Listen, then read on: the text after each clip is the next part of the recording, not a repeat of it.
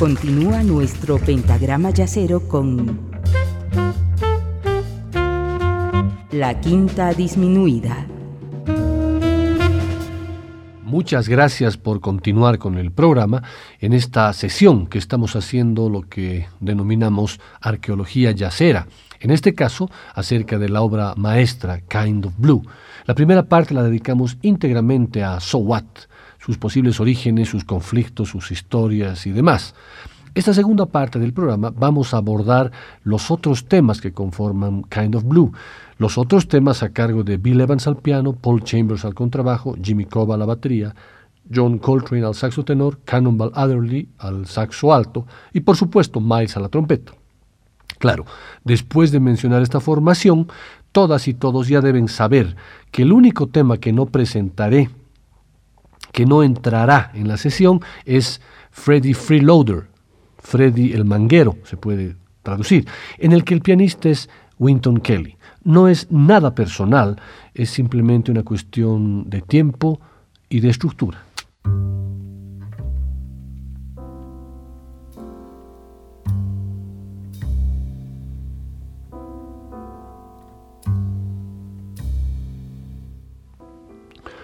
Como ya lo he mencionado varias veces en diferentes programas, la descripción acerca del tema Blue and Green del libro La creación de una obra maestra de una obra maestra de Ashley Kahn es perfecta. Al referirse a este tema como Blue in Green, es la miniatura tranquila dentro del álbum de meditaciones más extensas. Cinco minutos y medio de solos relajados y susurrantes sobre una secuencia circular de acordes. Su estructura breve de diez compases y su tiempo de fluencia constante amplifican este efecto de ciclo perpetuo. Miles decía con orgullo de este tema, Puedes oír dónde empieza, pero no dónde acaba. Me gusta ese suspenso. No solo suena bien, sino que además es imprevisible. En Blue and Green se respira una atmósfera plácida y una sensación de suspensión, sin una melodía clara, y encaja a la perfección en el contexto general del álbum. Bill Evans, acompañado de Paul Chambers, empieza con el elemento más reconocible de la pieza, la introducción de cuatro compases, brillante pero agridulce. La historia de estos acordes introductorios nos remite a la cuestión de la autoría de la composición. Bill Evans comentó alguna vez que un día Miles en su casa escribió en un papel los símbolos de sol menor y la aumentado y me preguntó, ¿qué harías con esto? No lo sabía en aquel momento. Me fui a casa y escribí Blue and Green. La idea de los cuatro compases que Bill Evans desarrolló a partir de la simple idea de dos acordes que Miles le había dado apareció por primera vez el 30 de diciembre de 1958, cuando el pianista lo incorporó en una secuencia introductoria en una sesión con Chet Baker. Comparen ustedes estos pocos segundos de la introducción del tema Alone Together del álbum Chet de Chet Baker.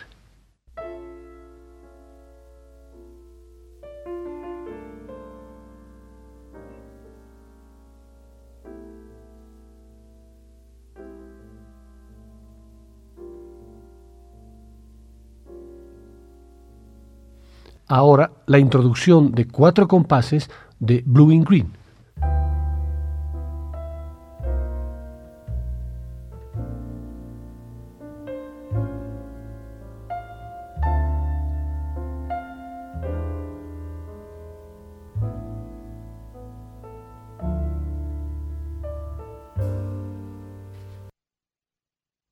Son exactamente los mismos acordes. Sin embargo, la introducción que Bill Evans lleva a cabo en Blue and Green cambió y se desarrolló con la participación activa de Miles.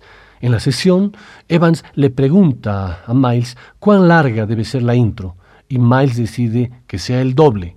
Pero la conclusión es clara. El tema es una composición conjunta entre Miles Davis y Bill Evans, a pesar de que Evans no figure en los créditos del álbum como compositor.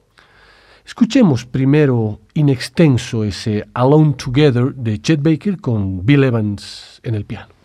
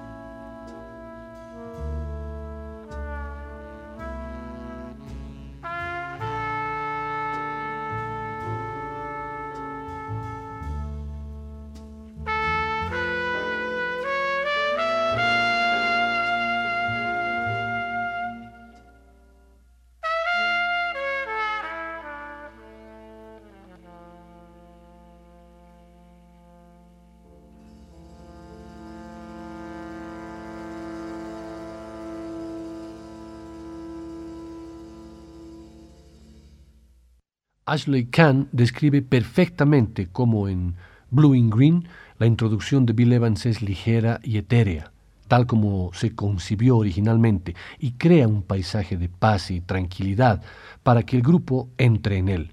El contrabajo marca sutilmente el tiempo y Cobb, con las dos escobillas en la caja, refuerza el efecto con suavidad. Llega el solo con sordina de Miles, una frase intensamente lánguida de tres notas, que parecen más largas y resonantes debido al eco natural del estudio. Si ustedes suben el volumen, el techo abovedado se hace casi presente. Miles limita su vocabulario a notas largas y divide su fraseo susurrado en dos partes. El orden anormal y palindrómico de los solos, trompeta, piano, saxo tenor, piano, trompeta, refuerza la atmósfera circular de la composición. John Coltrane se sitúa en un terreno rítmico medio entre Davis y Evans y toca con un tiempo deliberadamente lento, evocando en su solo su antigua devoción por el toque etéreo y vaporoso de Lester Young. Sucesivamente, Evans y Davis retoman su breve improvisación sobre el tema. Miles parece que funde en un momento dado para volver con una secuencia de sutiles florituras.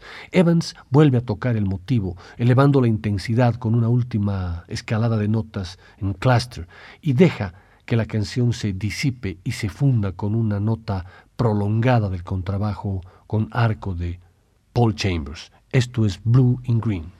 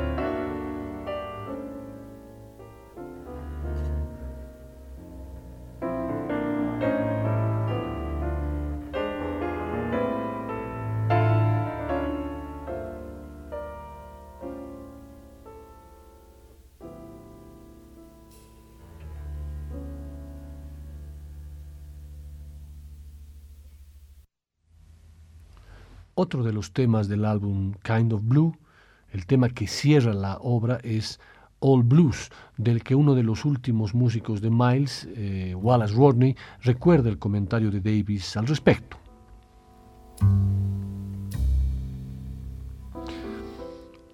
All Blues es simplemente mi tema Milestones en tres cuartos del álbum del mismo nombre. Aquel fue el primer disco en el que, de hecho, empecé a escribir en la forma modal, que usé de manera destacada y obvia en Milestones, la pieza que daba título al conjunto. La música modal son siete notas en cada escala y sobre cada nota de cada escala de cada nota. Es una escala sobre cada nota, ya sabes, de una nota menor. El compositor y arreglista George Russell decía que en la música modal el do está donde debería estar el fa, Dice que todo el plano empieza en Fa. Lo que yo había aprendido sobre la forma modal es que cuando tocas de esa manera, cuando vas en esa dirección, puedes continuar indefinidamente. No tienes que preocuparte de cambios. Puedes hacer más cosas con la línea musical. Aquí el reto, cuando trabajas en la forma modal, está en ver qué grado de inventiva melódica tienes. No es lo mismo que cuando te basas en acordes y sabes, al final de 32 compases, que los acordes se han acabado y no queda otra cosa que hacer sino repetir con variaciones lo que ya has hecho. Yo me estaba alejando de aquello y adoptando maneras más melódicas de hacer cosas. En la vía modal veía toda clase de posibilidades. El siguiente tema que vamos a escuchar es Milestones el que hacía referencia a Miles, una grabación del 4 de febrero de 1958 con la siguiente alineación. Miles en la trompeta, Train en el tenor, Cannonball en el alto, Philly Joe Jones en la batería y Red Garland en el piano.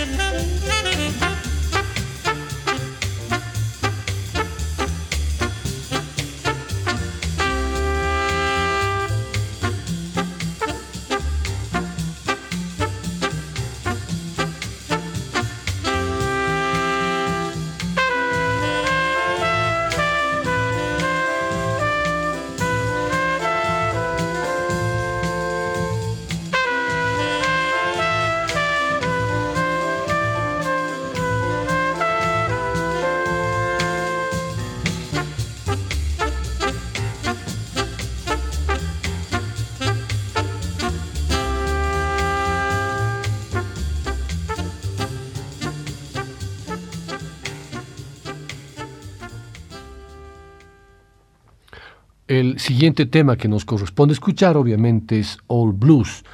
Y All Blues es desde el punto de vista compositivo típico de Miles, ya que une diferentes elementos que en el jazz pueden estar normalmente dispersos.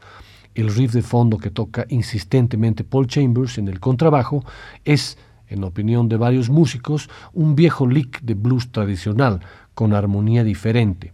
Bill Evans recuerda una indicación de Miles para crear un interludio de transición a modo de divisor sónico entre los solos. La instrucción era la siguiente. Toquen la partitura y antes de cada solista la figura musical eh, que servirá como un pequeño bump.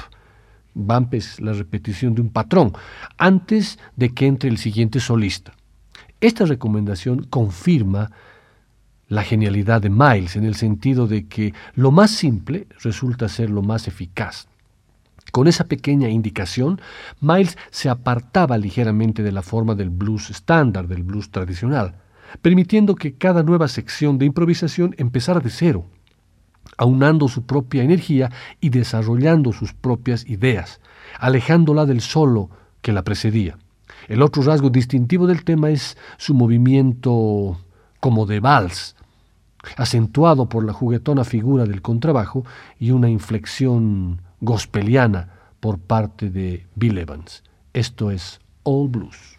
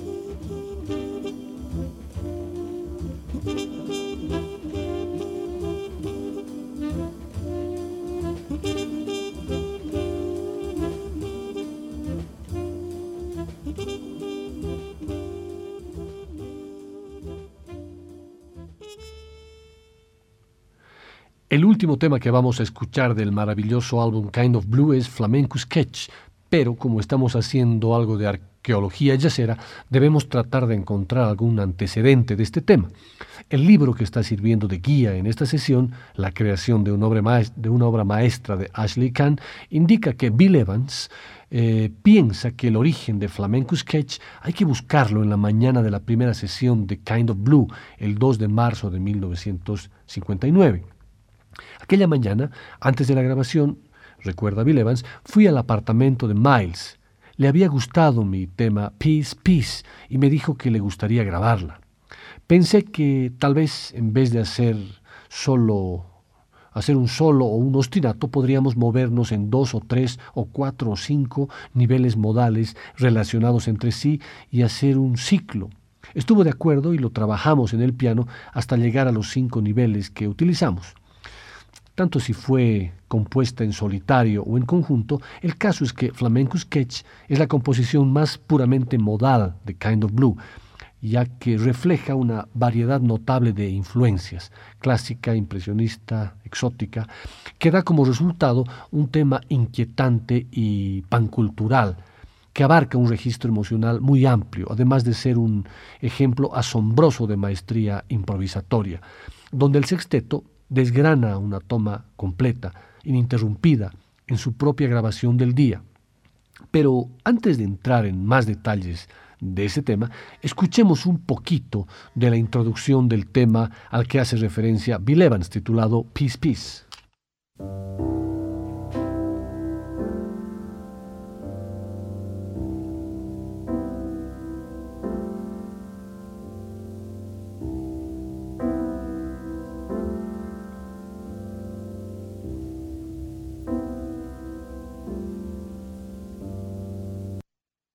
Y ahora un poquito de la introducción del Flamenco Sketches.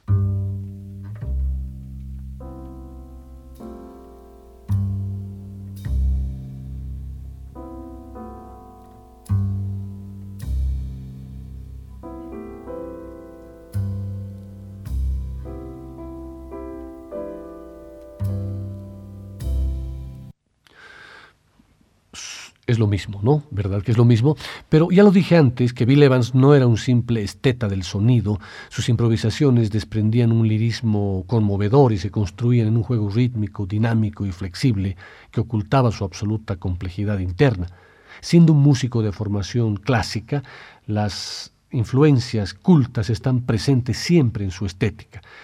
Las, los parecidos de Peace Peace y la Berceus Opus 57 de Chopin son evidentes y clarísimos. Siempre recomiendo que hay que prepararse mucho antes de escuchar este pedazo de paz. Pero esa preparación no es para nada académica, ni siquiera musical. Simplemente es necesario respirar profundamente al principio, relajarse completamente y disfrutar.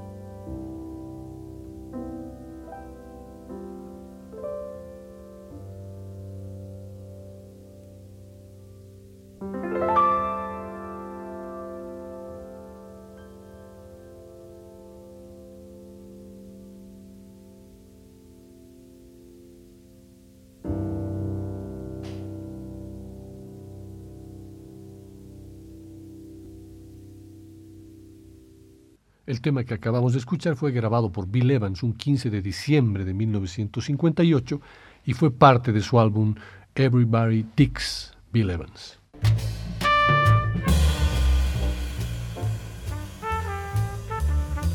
Si el solo de Miles en So What es reconocido universalmente como uno de los puntos culminantes improvisatorios de Kind of Blue, el de John Coltrane en Flamenco Sketch debe ser celebrado por su profundidad emotiva y sutileza, con matices susurrantes y tiernos y una interpretación abierta que prefigura la intensidad espiritual de sus futuras grabaciones como, como líder.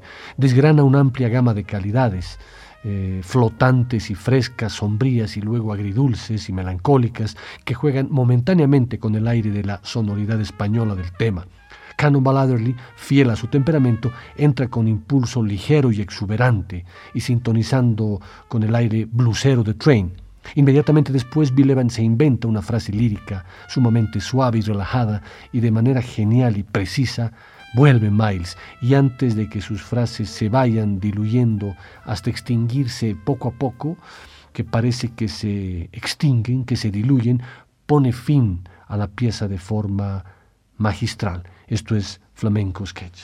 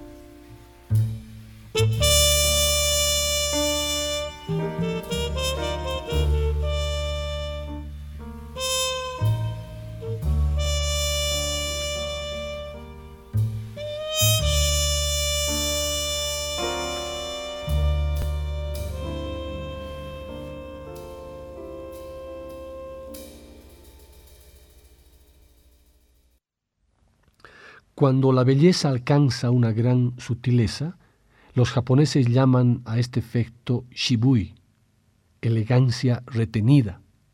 El libro de Ashley Kahn eh, asevera esto en sus últimas páginas y continúa diciendo, el término shibui no tiene un equivalente preciso en inglés, ni tampoco en español, pero algunas consultas nos indican que significa algo más que mera sutileza o elegancia. Se trata, tal como dice la leyenda, más bien de un efecto, no de un atributo, refiriéndose no a un cuadro o a una pieza de música, sino al propio acto de apreciación. Cuando el talento artístico de orden superior crea una obra que consigue un equilibrio eterno de los opuestos, integrando perfectamente el yin de lo emocional y el yang de lo analítico, evoca Shibui, reconocible por la intensa reacción emocional que suscita. Hay melancolía en su gestión de lo efímero, serenidad en su profunda reserva y simplicidad. Muchas gracias por su compañía en esta sesión de la quinta que hemos dedicado a Kind of Blue y a hacer una especie de arqueología yacera. Nos vemos, nos escuchamos y seguimos con la quinta disminuida el próximo jueves. Muchas gracias. La quinta disminuida. Una producción de Nicolás Peña.